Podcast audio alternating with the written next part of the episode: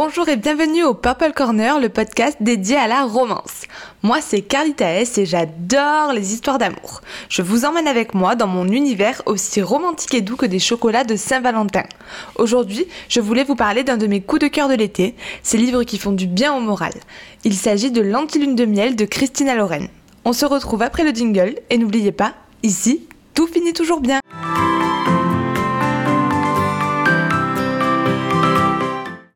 Une couverture jaune, des palmiers, des perroquets, une famille espagnole. Avec ce livre, je savais pas vraiment à quoi m'attendre et j'ai découvert la plume de ces autrices et j'ai juste envie de les lire tous en fait, hein, lire tous leurs romans. Il y a un tourbillon d'émotions qui est passé en moi au fur et à mesure de la lecture et je retiendrai surtout euh, mes fous rires. Du coup, dans cette histoire, on va suivre Olive Torres. Alors, Olive, c'est une jeune femme aux formes généreuses qui enchaîne les maladresses et que l'on compare souvent, un peu trop souvent d'ailleurs, à sa sœur jumelle Amy, dont le caractère est l'extrême opposé. Si Olive n'en rate pas une et est malchanceuse au possible, sa sœur, elle, n'a jamais perdu à un seul concours et elle a même pu organiser tout son mariage et sa lune de miel sans dépenser le moindre centime. Malheureusement, il y a une intoxication alimentaire qui envoie tous les invités aux urgences et qui empêche Amy et son mari de partir en lune de miel. Pour une fois chanceuse, car allergique aux fruits de mer, Olive se retrouve à prendre la place de sa sœur, ben, pour pas qu'elle perde la lune de miel euh, qu'elle avait gagnée. Mais euh, elle n'avait pas prévu de devoir faire semblant d'être mariée au séduisant Ethan, qui est à la fois le frère du mari de sa sœur, mais aussi son ennemi juré depuis quelques années. Les tropes font partie de ceux qui plaisent le plus en général au lecteur. Donc on a le enemies to lovers, on a le fake dating, et euh, la proximité forcée parce que forcément euh, vu sont censés euh, être mariés ils doivent vivre sous le même toit et donc dans la même chambre d'hôtel. Au niveau des personnages, donc Olive, elle, c'est un personnage féminin qui fait du bien. Déjà par son physique, petite et pulpeuse, elle assume ses formes et surtout elle n'hésite pas à remettre Ethan à sa place lorsqu'elle pense, à tort, qu'il n'aime pas son corps. Il y a son côté Pierre Richard qui la rend vraiment attachante et euh, bah, c'est une héroïne qui se découvre et se dévoile, apprenant petit à petit à prendre sa place et à se mettre en avant euh, tout au long du roman. Et euh, je pense que ça manque un petit peu aussi dans les romances actuelles. De son côté, si Ethan c'est l'archétype du beau gosse imbu de lui-même, on lui découvre aussi des traits plus que vraisemblables puisqu'il nous dévoile ses faiblesses, en les dévoilant du même coup à Olive.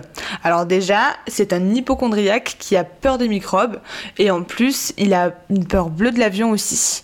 Donc euh, c'est quelque chose d'assez euh, intéressant euh, pour un personnage masculin de nous avouer ses peurs de cette manière. Et du coup, en fait, il comprend pas vraiment euh, pourquoi Olive elle se comporte comme ça avec lui, et euh, il est persuadé qu'elle le déteste, ce qui est vrai au départ.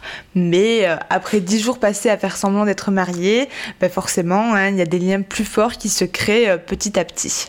Et j'ai beaucoup aimé justement, euh, vous savez que j'adore les slow romances. Et là, le côté slow romance, il m'a beaucoup plu parce que les personnages, en fait, ils gardent leur caractère et euh, ils ne se laissent pas emprisonner par leurs relations. En fait, leur pique et leur joute verbale légendaire et mémorable, elles restent malgré l'évolution de leurs sentiments et euh, c'est toujours à mourir de rire. Cette histoire, elle est écrite selon le point de vue d'Olive uniquement, et ça faisait longtemps euh, que j'avais pas lu de livre de ce style, et pour le coup, euh, j'ai vraiment passé un très très bon moment.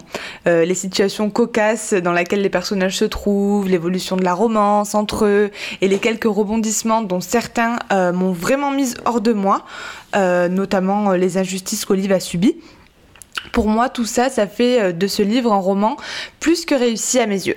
Voilà, on peut aussi noter euh, quelques questionnements philosophiques comme euh, le pas qu'il y a et qui existe entre la vérité et le mensonge. Est-ce que parfois c'est pas mieux de mentir? Est-ce qu'il faut dire la vérité à tout prix? Donc voilà, ça c'est sur la fin, euh, je vous laisserai le découvrir. Et surtout, on ne doit pas oublier la plume qui est très douce et très fluide. J'ai toujours peur au départ avec les traductions. Et euh, là euh, j'aurais pu penser en fait que c'était euh, des autrices françaises qui avaient écrit concrètement. Donc ça se lit vraiment vraiment très bien et c'est super agréable. Et je termine par une petite citation comme d'habitude. Alors que voulais-tu dire? Il ne me quitte pas des yeux. Pas même un instant. C'est tellement épuisant de faire semblant de te détester et voilà, c'est tout pour aujourd'hui. Je vous remercie d'avoir écouté ce podcast. Je vous souhaite une très belle journée et vous dis à bientôt pour de nouvelles aventures. Si vous avez aimé ce podcast, n'hésitez pas à le partager, vous abonner, mettre 5 étoiles si votre application vous le permet ou venir commenter la publication sur mon compte Instagram carlita.s.purple. Je me ferai une joie d'échanger avec vous.